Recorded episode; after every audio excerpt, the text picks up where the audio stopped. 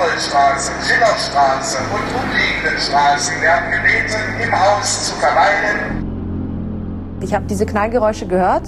Mein allererster Gedanke für eine Millisekunde war, das ist ein Terroranschlag, wir müssen uns ducken.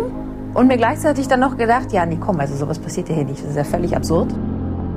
Leider haben wir gesehen, äh, wie er geschossen hat. Wir wussten nicht, dass das äh, eine Frau ist oder ein Mann oder. Ich sah sein Gesicht, was rot war. Ein absolut rotes und aufgeblasenes Gesicht. Das Leben danach. Das Attentat von Halle. Ein Podcast von MDR Sachsen-Anhalt mit Marie Landes und Roland Jäger. Mein Name ist Marie Landes und in den kommenden sieben Folgen werde ich euch durch diesen Podcast begleiten. Was erwartet euch? Ein Podcast, der eines der schlimmsten Verbrechen Sachsen-Anhalts beleuchtet, den antisemitischen Terroranschlag von Halle am 9. Oktober 2019. Ein Anschlag, der weit über die Landesgrenzen hinaus, auch über die Deutschlands, für Entsetzen gesorgt hat. Ein Anschlag, bei dem Menschen ihr Leben verloren haben, Menschen sichtbar und unsichtbar verletzt wurden und mit dessen Folgen viele bis heute zu kämpfen haben. Sie haben uns erzählt, wie sie den 9. Oktober erlebt haben und wie es ihnen heute geht, ein Jahr danach. Wir sprechen in diesem Podcast aber auch mit Wegbegleitern und Entscheidungsträgern aus Politik und Gesellschaft. Wir nehmen euch mit zur Verhandlung eines Gerichtsprozesses, wie ihn Sachsen-Anhalt noch nicht erlebt hat, und wir werden euch mitnehmen nach Bendorf, dem Heimatort des Attentäters. Wir fragen, wie es passieren konnte, dass er scheinbar unbemerkt sein menschenverachtendes, frauenfeindliches, rassistisches, antisemitisches und rechtsextremistisches Weltbild entwickelt hat. Wie er sich völlig unter dem Radar der Behörden radikalisieren und seine Tat planen und durchführen konnte. Wir wollen euch aber auch einen Einblick in unsere Arbeit als Journalistinnen und Journalisten geben, denn mein Kollege Roland Jäger, den ihr in den kommenden Folgen noch näher kennenlernen werdet, und ich haben nicht nur zum 9. Oktober 2019 recherchiert, wir beobachten auch seit Juli den Prozess gegen den Attentäter. Vor allem aber wird es in diesem Podcast um die Frage gehen, welche Spuren der Anschlag bei all den Menschen hinterlassen hat, die unfreiwillig Teil davon geworden sind ob Politik und Gesellschaft etwas aus dem 9. Oktober gelernt haben, was getan werden muss, damit so etwas nicht wieder passiert. Wahrscheinlich werden wir nicht alle Fragen zufriedenstellend beantworten können, wir wagen aber den Versuch, und dafür müssen wir in dieser ersten Folge noch einmal zurück zum Anfang. Ach ja, und auch in diesem Podcast werden wir den Namen des Attentäters, solange es nicht zwingend notwendig ist, nicht nennen.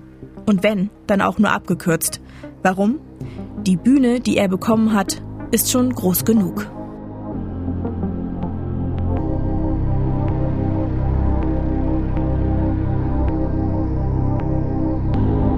Alle Einwohner der Humboldtstraße, Schillerstraße und umliegenden Straßen werden gebeten, im Haus zu verweilen, Fenster und Türen geschlossen zu halten und öffentlich-rechtliche Nachrichtensender einzuschalten, um über die Lage vor Ort informiert zu werden. Danke. Am 9. Oktober 2019 hallte diese Polizeidurchsage durch das Paulusviertel in Halle. Das Viertel, in dem die Synagoge steht. Ich war auch an diesem Tag in Halle als Reporterin für das MDR Ländermagazin Sachsen-Anhalt heute. Ich fuhr wie immer mit der S-Bahn von Leipzig nach Halle. 10.30 Uhr sollte ich anfangen. Für mich stand auf dem Plan, einen Fernsehbeitrag zur bevorstehenden Oberbürgermeisterwahl in Halle vorzubereiten. Eigentlich. In Halle sollen Schüsse gefallen sein. Die Stadt hat eine Warnung über das Katastrophenschutzsystem Katwarn abgesetzt. Wie die Polizei bei Twitter mitteilte, wurden nach ersten Erkenntnissen Personen getötet. Es werde mit Hochdruck gefahndet. Der oder die Täter seien flüchtig. Die Menschen in Halle sollen in ihren Wohnungen bleiben oder sichere Orte aufsuchen. Das ist eine der ersten Radiomeldungen zum Anschlag, die beim MDR über den Sender ging. Es ist die Original 13 Uhr Meldung von MDR aktuell. Was wussten wir zu diesem Zeitpunkt? Wenig. Das könnt ihr auch gut an der Wortwahl der Meldung hören. Nach ersten Erkenntnissen, der oder die Täter, da ist noch ziemlich viel vage. Heute, ein Jahr später, können wir fast auf die Minute genau nachvollziehen, was wann wie wo passiert ist. Auch weil der Attentäter seine Tat live im Internet gestreamt hat und so ein großer Teil der Geschehnisse erschreckend deutlich und wahrscheinlich für immer dokumentiert sind. Wir könnten jetzt an dieser Stelle einen Ausschnitt davon spielen. Werden wir aber nicht. Was am 9. Oktober 2019 passiert ist, werden euch jetzt andere erzählen. Diejenigen, die unfreiwillig Teil dieses Tages geworden sind.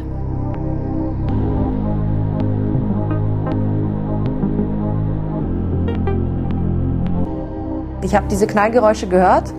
Mein allererster Gedanke für eine Millisekunde war, das ist ein Terroranschlag, wir müssen uns ducken. Und von da, wo ich aber gesessen bin, gab es einfach, wie soll ich sagen, es gab ja keine Panikreaktion. Es gab einfach ehrliche Verwunderung darüber, was hier passiert, wo dieses Geräusch herkommt. Und ich habe den Gedanken sofort verworfen und mir gleichzeitig dann noch gedacht, ja, nee, komm, also sowas passiert ja hier nicht. Das ist ja völlig absurd. Das ist Christina Feist. Sie war in der Synagoge, als der Rechtsextremist Stefan B. seinen lang geschmiedeten Plan in die Tat umsetzt und angreift. Sein Ziel? Jüdinnen und Juden töten. Um 12.01 Uhr zündete er damals den ersten Sprengsatz. In der Synagoge befinden sich zu diesem Zeitpunkt 52 Personen, Mitglieder der jüdischen Gemeinde und eine recht große Gruppe aus Berlin, unter ihnen besonders viele Studierende der jüdischen Theologie, also zukünftige Rabbiner und Rabbinerinnen. Warum sind sie in Halle? Ein Zufall. Sie wollen gemeinsam Yom Kippur feiern. Ein Feiertag, über den im letzten Jahr sehr viel gesprochen wurde, aber nur ganz wenige Menschen, die nicht jüdischen Glaubens sind, wissen, was dieser Feiertag eigentlich bedeutet. Yom Kippur ist der höchste jüdische Feiertag, ein Fest der Versöhnung. Er wird am 10. des jüdischen Monats Tischri gefeiert, was nach gregorianischer Zeitrechnung jährlich wechselnd zwischen September und Oktober liegt. Yom Kippur ist ein Tag der Ruhe, Reue und Vergebung. Ein ernster, aber kein trauriger Tag. Er beendet die zehntägige Zeit der Buße, die mit dem Neujahrsfest Rosh Hashanah beginnt. Yom Kippur wird mit langen Gebeten und Zeremonien in der Synagoge begangen. Außerdem ist er ein Fastentag, an dem für 25 Stunden von Sonnenuntergang bis Sonnenuntergang nicht gegessen und getrunken wird. Und diesen besonderen Feiertag will am 9. Oktober auch Max Privorotsky begehen. Er ist der Vorsitzende der jüdischen Gemeinde Halle. Viele haben ihn über das Jahr auch als eine Art Sprecher dieser Gemeinde erlebt und für unsere Recherchen habe ich ihn mehrfach getroffen. Und ich habe ihn gefragt, wann er gemerkt hat, was draußen auf der Straße vor der Tür eigentlich vor sich geht. Gemerkt habe das nicht ich, sondern unser Sicherheitsmann. Erstmal äh, hat er gehört, dass dort äh, etwas explodiert hat, beziehungsweise geschossen wurde. Und dann hat er selbstverständlich äh, Alarm gemacht in der Synagoge. Also er hat geschrien, dass etwas los ist draußen. Ich habe nicht sofort reagiert, also man müsste mir das zweites Mal äh, sagen wir Bescheid sagen, weil ich saß in der anderen Ecke äh, in der Synagoge. Aber dann wir haben Gottesdienst unterbrochen und äh, gerannt zu, äh, zum Monitor, um zu schauen, was draußen ist. Draußen schießt der Attentäter mehrfach gegen die Tür, die den Weg in den Vorhof zur Synagoge versperrt, wirft mehrere selbstgebaute Sprengsätze über die Mauer. Wir wissen, die Tür hält. In diesem Moment kommt Jana L. vorbei. Zufällig. Sie will nach Hause gehen, wohnt nicht weit von der Synagoge entfernt, trifft auf ihrem Weg auf den Attentäter. Sie spricht ihn an und er schießt ihr mehrfach in den Rücken. Leider haben wir gesehen, äh, wie er geschossen hat. Wir wussten nicht, dass das äh, eine Frau ist oder ein Mann oder äh, wir wussten nicht, ob diese Person um, also gestorben ist oder nur verletzt. Also das war nicht klar, aber wir haben gesehen, dass jemand geschossen hat auf anderen. War Ihnen gleich klar, was da draußen passiert? Nein, also am Anfang habe ich gedacht, dass es gibt welche Auseinandersetzung zwischen verschiedenen Menschen. Also dass das ein Anschlag auf unsere Synagoge habe ich nicht sofort verstanden. Aber als ich das verstanden habe, dann habe ich sofort angerufen, also Telefon eingeschaltet. Gott sei Dank, das ging relativ schnell. Warum? weil an Yom Kippur normalerweise elektronische Geräte wie Mobiltelefone aus sind. Jetzt schalte ich meine Telefon nie aus, egal ob Feiertag, Shabbat und so weiter. Damals aber am Yom Kippur mein Telefon war ausgeschaltet, mein Handy war ausgeschaltet. Ich musste erstmal einschalten, dann Polizei anrufen. Ich war selbstverständlich sehr nervös. Ich habe falsche Nummer gewählt, anstatt 110 habe ich 112 gewählt. Ein antisemitischer Anschlag am höchsten jüdischen Feiertag. Kam das überraschend? Meine ganz persönliche, ehrliche Antwort ist Nein. Und ich bin mit dieser Antwort nicht allein. Wie sich in verschiedensten Gesprächen in dieser Recherche, aber auch ganz privat mit Freunden und der Familie gezeigt hat. Woran mache ich das fest? Zum Beispiel an den Zahlen im Bericht zu politisch motivierter Kriminalität des Bundesinnenministeriums. Allein für 2019 werden rund 2032 Straftaten gegen jüdische Einrichtungen und Menschen jüdischen Glaubens gezählt. Das sind 13 Prozent mehr als 2018. Und das sind nur die Straftaten, die bekannt sind, weil sie erfasst wurden und so einen Weg in die Statistik gefunden haben. Seit Jahren wird vor wachsendem Antisemitismus, aber auch Rassismus, Fremdenfeindlichkeit gewarnt. Erst vor wenigen Tagen wurde vor einer Hamburger Synagoge ein jüdischer Student angegriffen von einem Mann in militärischer Kleidung, fast auf den Tag genau ein Jahr nach dem Attentat, über das wir hier gerade sprechen. Und wem all das nicht reicht? Ich habe auch Max Privorotsky nach seinen Erfahrungen mit Antisemitismus gefragt. Was glaubt ihr? hat er geantwortet. Hier seine Antwort. Ja, es gab äh, Schmierereien, es gab Beleidigungen, es gab äh, auch noch ernstere Zwischenfälle. Ein Zwischenfall war, äh, ich kann jetzt nicht erinnern, das war 2017 oder 2018, an einem Samstag nach Schabbat-Gottesdienst. Äh, wir hatten einen äh, Gastrabiner aus Berlin. Er war mit kleinem Kind, mit dem Sohn. Äh, Sohn war damals noch kein Schüler, also sechs Jahre alt oder fünf Jahre alt. Und nach dem Gottesdienst, die gingen spazieren. Es war äh, fantastische Wetter und die gingen von der Synagoge Richtung äh, Steintor, Varieté. Und äh, das Kind wurde angegriffen am äh, Platz vor Steintor. Gott sei Dank, äh, Vater mit dem Kind waren nicht allein und es gab keine große Auseinandersetzung. Äh, hoffentlich, äh, das war wirklich ein Ausnahmefall. Aber hm, ich weiß nicht, was würde passieren, wenn äh, Vater mit dem Kind allein gewesen wäre. Heißt das, man kann hier in Halle nicht mit Kippa durch die Straße laufen? Also das betrifft nicht nur Halle. Also ich würde nicht empfehlen, jemandem alleine in Kippa irgendwo, in, nicht nur in Halle, also auch, auch in Magdeburg, Dessau, in Berlin und anderswo, wahrscheinlich auch in anderen Städten ganz einfach so locker spazieren. Für diejenigen, die es nicht wissen, Kippa, das ist die kleine runde Mütze, die gläubige männliche Juden tragen. Es ist ein wichtiger Bestandteil ihrer Religion. Und hier sagt der Vorsitzende der jüdischen Gemeinde Halle, er würde niemandem empfehlen, damit auf die Straße zu gehen. Ich habe auch mit Christina Feist über Antisemitismus gesprochen. Sie ist nicht in Deutschland, sondern Österreich aufgewachsen. Mittlerweile lebt sie in Paris und für ihr Studium und bis vor wenige Monate vor dem Anschlag hat sie lange in Berlin gelebt. Und das hat sie mir über ihre Erfahrungen erzählt. Also ich bin 2017 nach Deutschland umgezogen, ähm, seit ich das gemacht habe. Und auch, ja, für meine Promotion von der deutsch-jüdischen Begabtenförderung gefördert werde, habe ich sehr viele hauptsächlich jüdische Freunde und Freundinnen in Deutschland, die zu einem guten Teil hier aufgewachsen sind oder einfach schon wirklich sehr lange hier leben. Und ich kenne niemanden, der noch keine Antisemitismuserfahrung gemacht hat. Gleichzeitig war ich selbst persönlich nicht wirklich damit konfrontiert. Also hin und wieder hört man äh, mehr oder minder wildfremde Menschen auf Partys, Veranstaltungen, was auch immer, sagen wir mal, grenzwertige Sachen sagen, die grenzwertig antisemitisch sind. Das ist schlimm genug in sich, wenn man so möchte. Aber das hat sich nie gegen mich persönlich gerichtet. Nicht direkt persönlich gegen Sie, gegen einen guten Freund aber schon. Ich habe die Geschichte schon ein paar Mal erzählt. Ja, der ist äh, in Deutschland aufgewachsen, ist ja religiös praktizierend und wie soll ich sagen, vorsichtig. Das heißt, er deckt seine Kippa ab, er trägt immer noch zusätzlich eine, eine äh, Mütze oder eine Kappe, was auch immer. Und das ist jetzt auch schon länger her, aber ähm, ich kenne die Straße, wo er damals in Berlin gewohnt hat und es ist Studentenwohnheim und ein paar Meter weiter die Synagoge. Da sind einige jüdische Einrichtungen quasi nebeneinander. Da steht immer Polizei davor. Ich kenne die Straße gut und er erzählt mir, ja, er ist da rausgegangen, er war ein bisschen spät dran. Und einmal hat er vergessen, seine Kippa noch zusätzlich abzudecken. Und dann dachte er sich, egal, die paar Meter, wie schlimm kann es sein? Und da stehen, wie gesagt, da, da stehen ja Polizisten. Ähm, es ist eine breite Straße. Und er läuft da runter und auf halbem Weg bleibt ein Auto stehen, mitten auf der Straße. Ein Mann steigt aus, ruft Sieg Heil, macht den Hitlergruß, steigt ins Auto ein und fährt wieder. Am helllichten Tag mitten in Berlin. Warum dieser Exkurs? Um euch zu zeigen, in was für einem gesellschaftlichen Klima wir uns bewegen. Einem, das denjenigen, die nicht von Antisemitismus, aber auch nicht von Rassismus und anderen Formen von Ausgrenzung betroffen sind, leider nicht bewusst ist. Wir werden in diesem Podcast noch ausführlicher darüber sprechen. Jetzt aber erst einmal kehren wir zurück zum 9. Oktober.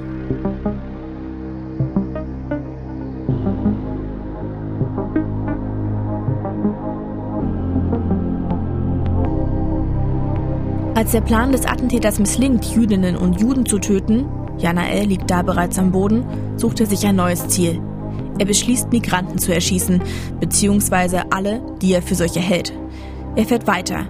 Eigentlich will er zum muslimischen Kulturzentrum, das ist jedoch zu weit weg. Der Attentäter steuert also auf die Ludwig-Wucherer Straße zu. Zufällig. Es ist Mittagszeit.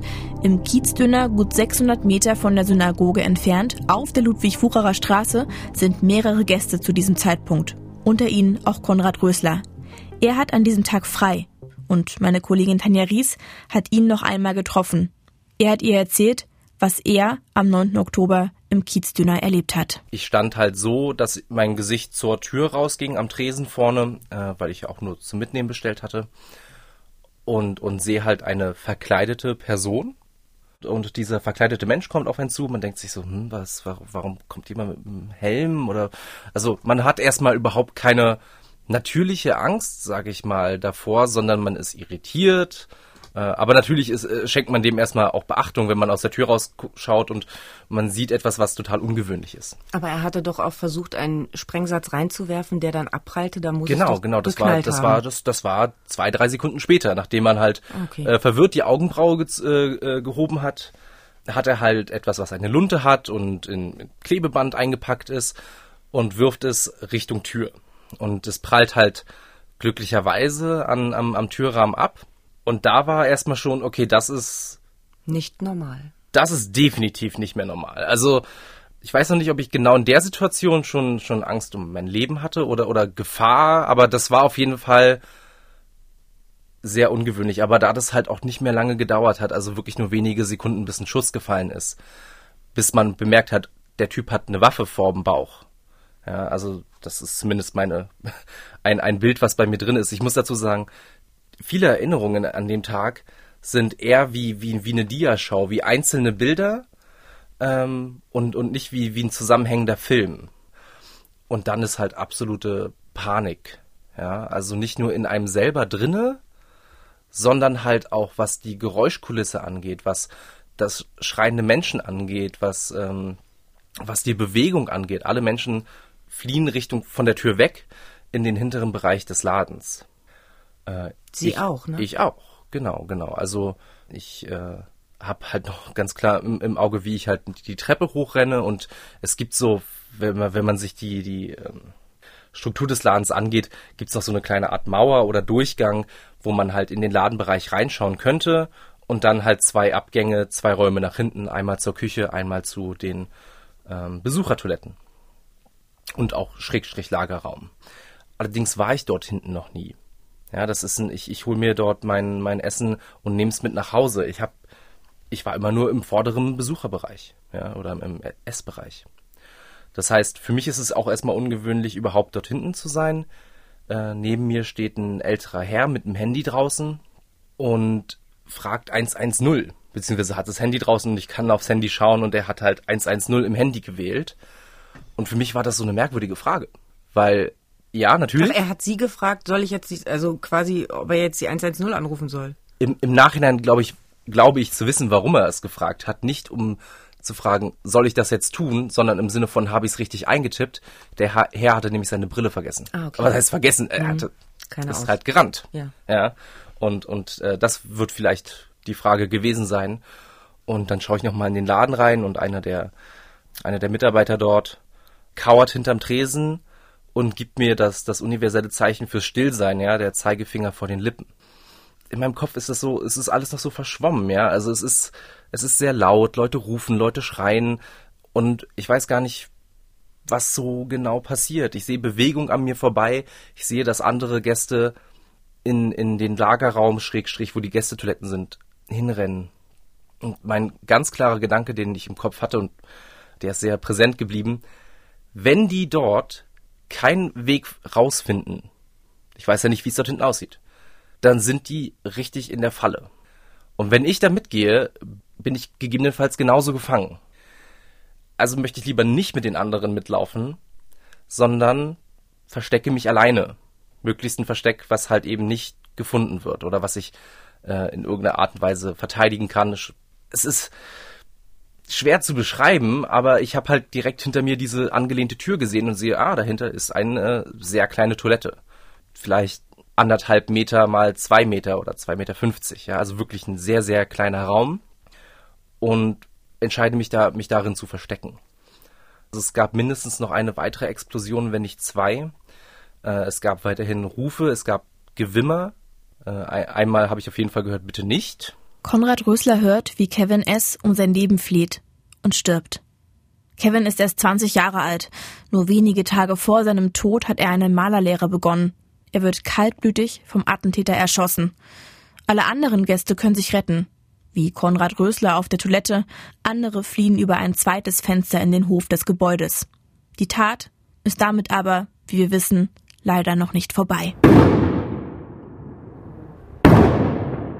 Die Schüsse im Kiezdöner bleiben natürlich nicht unbemerkt.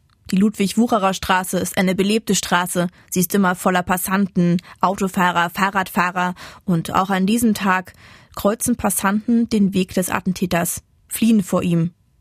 Andreas Splett dreht davon ein Video. Er ist vom Beruf zufällig Kameramann und wohnt auf der Ludwig-Wucherer Straße. Ich saß am Rechner und in diesem Moment hörte ich eigentlich eine Frau schreien. Also für mich klang es wie, als äh, würde eine Frau schreien.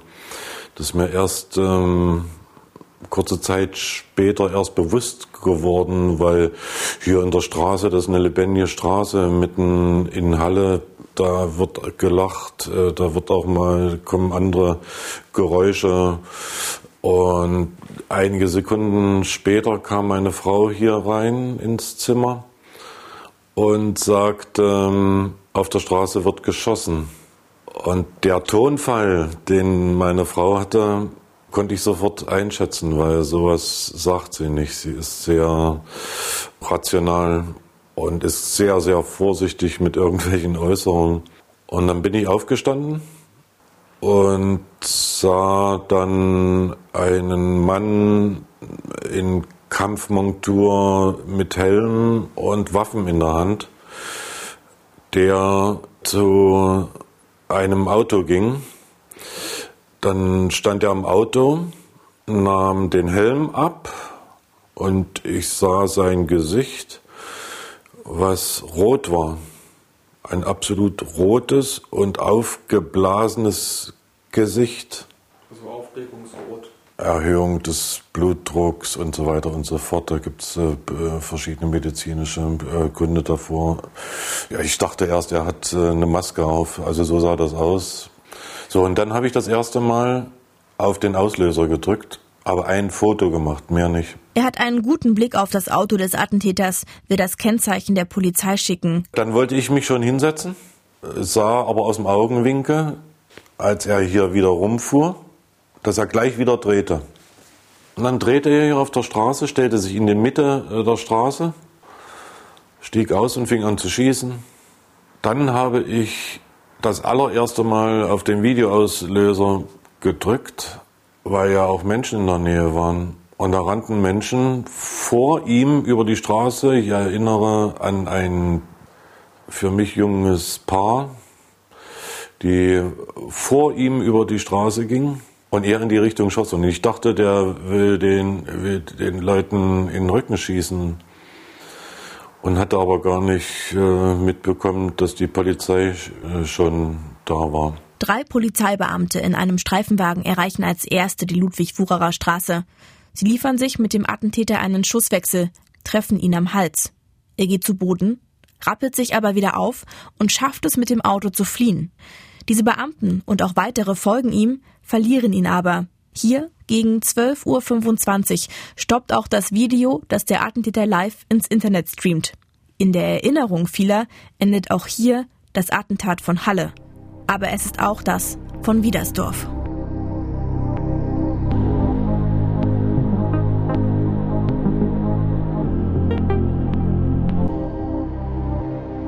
Der Attentäter flieht nach Wiedersdorf bei Landsberg, ein kleiner Ort im Saalekreis, knapp 15 Kilometer von Halle entfernt.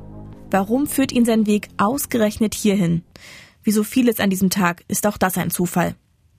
Ich selbst bin die Strecke schon mehrfach gefahren mit dem Auto und wer aus Halle raus am Hauptbahnhof vorbeifährt, immer geradeaus, der landet zwangsläufig in Wiedersdorf.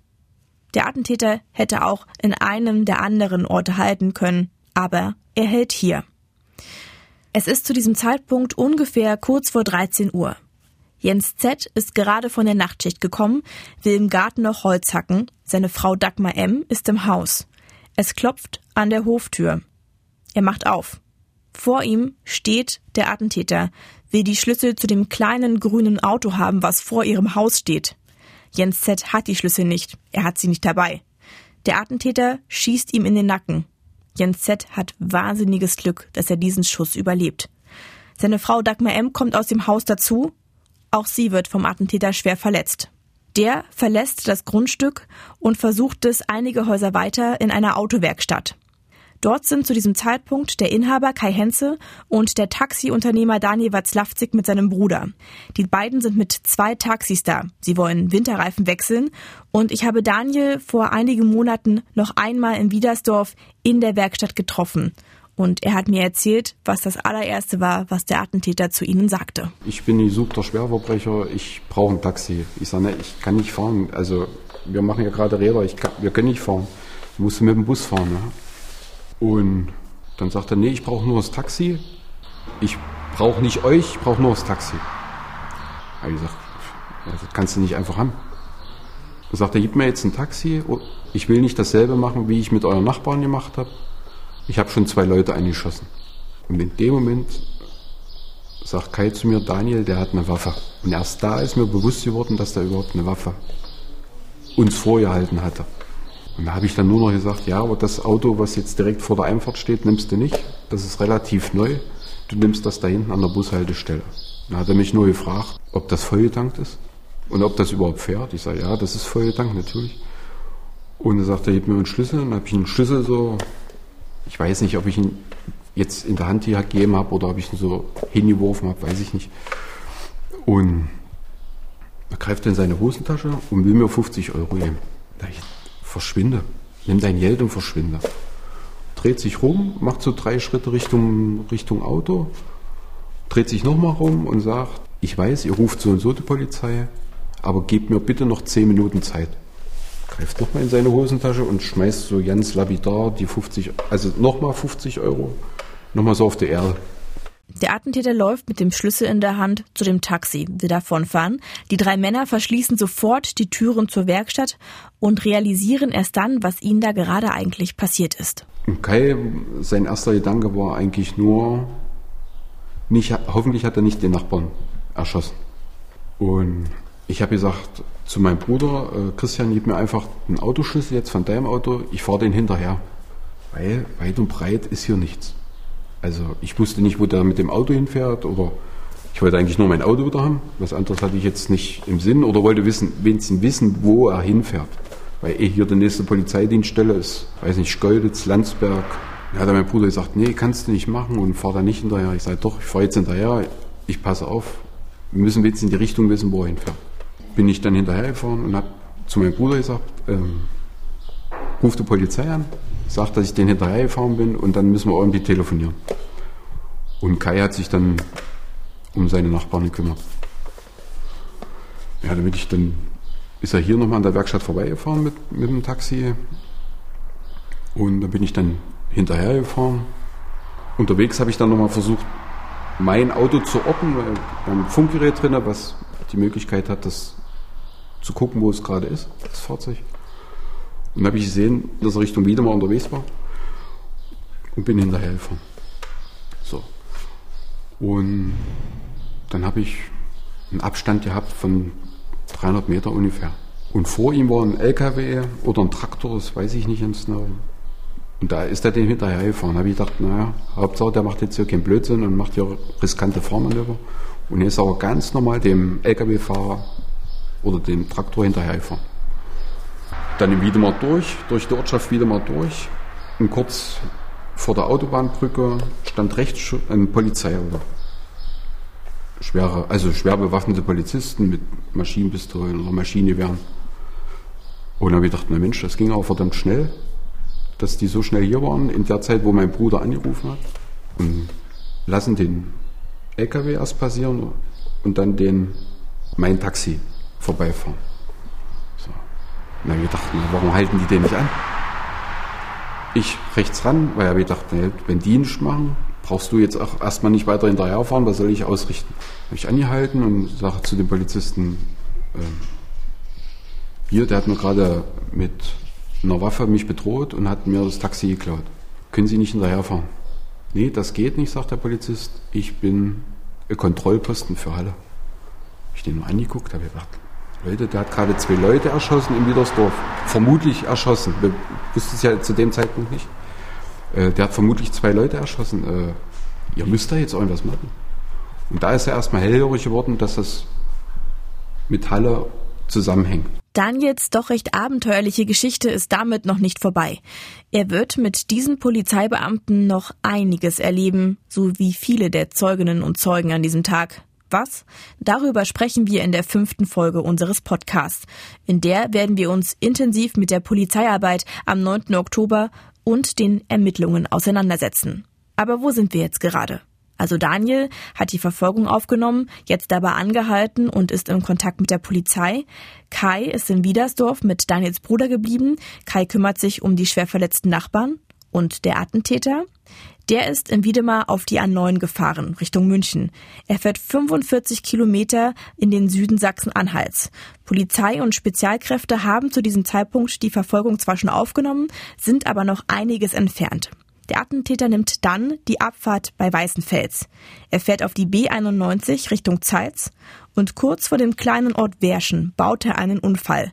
Denn zu diesem Zeitpunkt ist dort eine Baustelle, nur eine Fahrspur befahrbar und deshalb gibt es eine Ampelregelung und die missachtet er. Hier um 13.35 Uhr wird er festgenommen und damit endet seine Tat.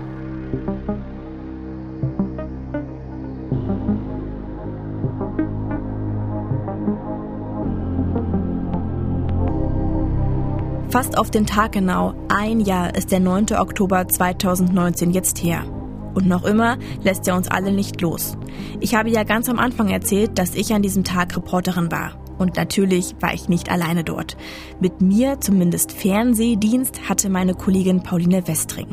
Wir beide wurden ziemlich überrascht, als mittags die Nachricht kam, es gibt eine Schießerei, dort sind wohl Menschen gestorben und es dann hieß, eine von euch beiden muss jetzt rausfahren und live berichten. Wir haben uns dann besprochen und Pauline zog das los. Sie ist zur Synagoge gefahren mit einem Kamerateam, stand quasi direkt dort am Absperrband mit Blick auf die am Boden liegende Jana L., mit Blick auf diese unzähligen Polizeibeamten, die dann zu dieser Zeit schon da waren. Und ich habe sie ein Jahr später noch einmal getroffen und sie gefragt, ob sie sich daran erinnern kann, wie wir von dieser ersten Schießerei, wie es damals noch hieß, erfahren haben. Klar, das war völlig unwirklich. Ich habe erst mal gedacht, wie jetzt hier in Halle. Und dann kam auch direkt irgendwie die Frage ja auch bei uns auf, okay, was bedeutet das jetzt für uns beide? Irgendwie, was müssen wir jetzt tun? Also dieser Moment, erstmal Schock, dann irgendwie direkt auf Twitter gucken, okay, was ist jetzt, was machen wir, wie informieren wir uns, was ist unsere Rolle? Und dann ja auch irgendwann diese Nachricht, okay, wir brauchen euch jetzt als Reporterin irgendwie vor Ort. Zu dem Zeitpunkt gab es ja auch noch gar nicht so viele Informationen. Wir haben ja auch irgendwie versucht, äh, dich zu füttern aus dem äh, Funkhaus mit allen Infos, die wir haben, die wir vor allem gesichert hatten. Da schwirrten ja auch wahnsinnig viele Gerüchte durch die Gegend. Kannst du mir beschreiben, wie das war, eigentlich da vor Ort zu sein und diesen Tatort zu sehen? Hattest du Zeit, darüber nachzudenken, noch in dem Moment? Nein, hatte ich wirklich nicht, nein. Also das Einzige, woran ich mich irgendwie erinnere, ist, dass ich immer versucht habe, okay, zu trennen, okay, was ist jetzt ein Fakt, womit kann ich rausgehen und was ist kein Fakt, weil alle möglichen Kolleginnen und Kollegen mir irgendwie Nachrichten geschrieben haben, die sie auch irgendwo gelesen hatten, aber auch uneingeordnet nach dem Motto, naja, guck, was du damit machst. Ich habe mich an denjenigen gehalten, für den ich geschaltet habe, der mir immer Infos gegeben hat und an dich, weil ich wusste, okay, ihr seid auch in Kontakt mit der Polizei.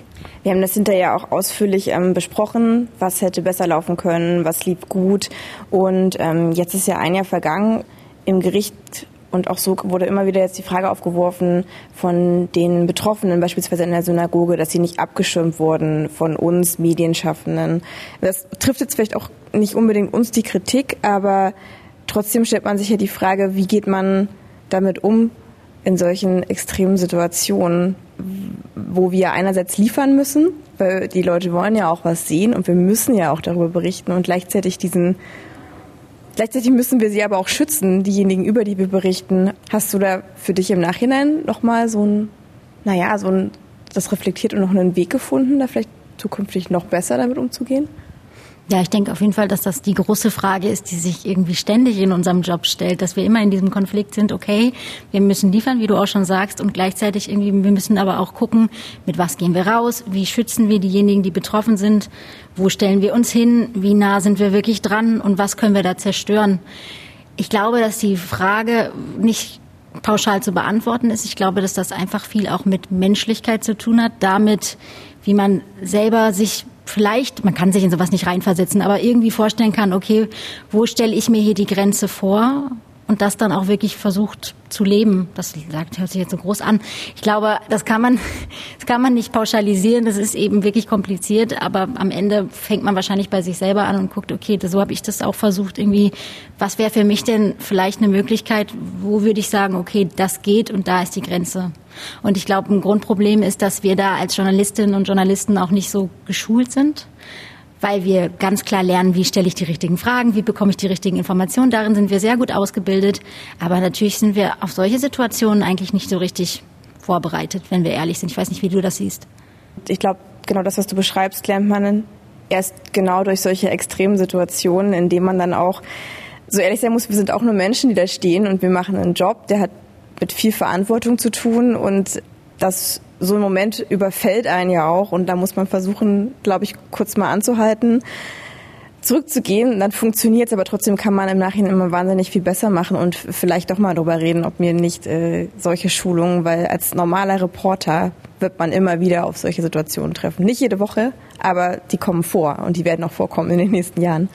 Ich glaube, was auch noch helfen kann, ist, wenn man dann Rücksprache mit denjenigen hält, die im Studio oder im Büro sind, weil die sind nicht vor Ort. Das heißt, man ist automatisch gesettelter und kann vielleicht seine Gedanken in dem Moment auch klarer fassen, als man, wenn man eben in dieser Situation selber drin ist. Ich glaube, da könnte von der Zusammenarbeit auch noch mehr passieren. Wir haben ja also im Nachhinein tatsächlich dann sogar ein Seminar zu diesem Thema gehabt und äh, versucht da ganz viel aufzuarbeiten. Und abschließend würde ich deshalb noch eine Frage stellen, was bis heute bei dir die stärkste Erinnerung ist an diesem Tag. Weil man nimmt ja von solchen Einsätzen immer was mit, was einen vielleicht auch länger beschäftigt. Gibt es so ein Bild, was bei dir geblieben ist?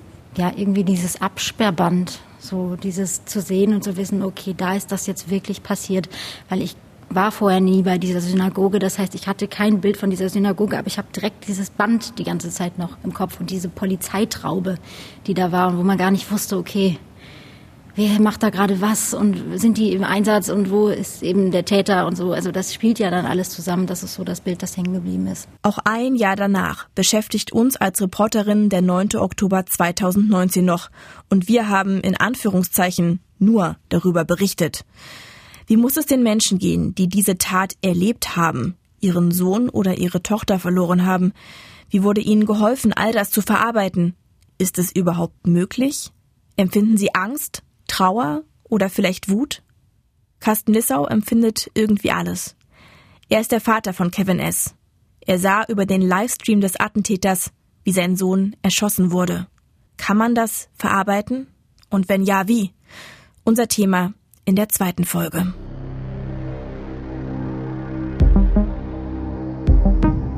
Das war Das Leben danach. Eine MDR Sachsen-Anhalt-Produktion von Marie Landes und Roland Jäger. Ihr findet den Podcast auf mdrsachsenanhalt.de, Apple Podcasts, Spotify und überall dort, wo es Podcasts gibt. Jede Woche eine neue Folge. Immer sonntags.